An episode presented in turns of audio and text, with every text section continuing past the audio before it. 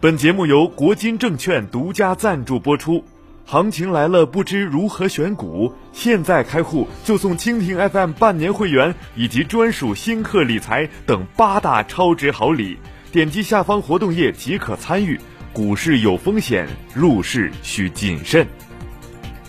听众朋友们，大家好，今天是二零二零年三月十八号，星期三，欢迎收听《财经好声音》。本节目由蜻蜓 FM 独家播出。喜欢节目的朋友可以点击上方红星进行关注。截至目前，我国共有六个城市和一个省份实行汽车限购政策，分别是上海、北京、广州、天津、杭州、深圳和海南省。一号难求，有人质疑摇号的公平公正，有人埋怨决策者的懒政。也有人呼吁改革，在摇号这条希望之路上，放眼皆是未中签的失望、埋怨、怀疑与愤怒，而供需之间的矛盾还在持续上升。二零二零年，北京首期摇号普通小客车指标申请个人共有三百多万个有效编码，而个人普通小客车指标仅有六千个左右。这也意味着两千人中只有一人能被幸运女神眷顾。二零一零年十二月二十三号，北京交通制度新政宣布正式实施，小客车配置指标以摇号方式无偿分配，北京车牌摇号政策正式踏上历史舞台。彼时，北京机动车保有量约为四百万，并即将以每年近一百万辆的速度进行增长。在拥堵、雾霾等逐渐进入公众议题的大环境下，北京最终决定着手进行机动车限行与限购政策。个人利益的牺牲是冲着缓解拥堵去的，而当下需要面对的现实是居民私家车出行需求与号牌供给和汽车消费之间的矛盾。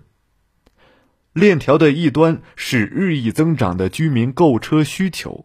另一端是为了控制机动车辆快速增加带来的交通拥堵、空气污染等城市治理难题，而供需矛盾下，二零二零年新冠肺炎疫情影响下的汽车产业也急需消费提振。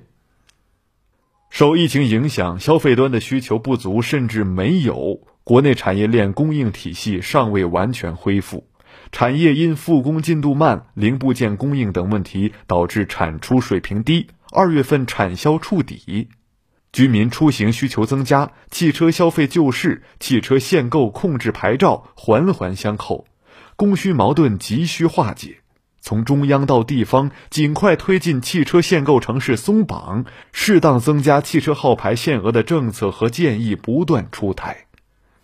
除了公众呼声，疫情突袭之下，汽车行业更是迫切期望限购城市松绑，促进汽车消费成了行业内的共同呼声。其中，对放宽汽车限购的讨论尤为热烈。疫情对今年的影响是多方面的，从需求侧来说，它影响消费信心；同时，疫情影响消费能力，各行各业开工不足，导致个人收入下降。与此同时，消费支撑能力就会下降。从供给侧或者从企业层说，也造成了各方面的影响，如供应链、物流、企业本身的财务的压力、资金的压力，这些综合的影响，造成汽车产销下降非常大。那么，如何松绑？汽车限购一定程度上缓解了城市交通压力，但同时抑制了市场需求释放。建议北京、上海、天津等地适当放宽限购指标额度，同时各地政府通过探索市区和郊区分片管理、拥堵路段适当限制等综合方案，合理引导私家车使用。通过细化交管和建设城市智能交通网络，降低小汽车的使用强度，实现汽车产业和城市交通的平衡发展。三月六号，长城汽车这样呼吁。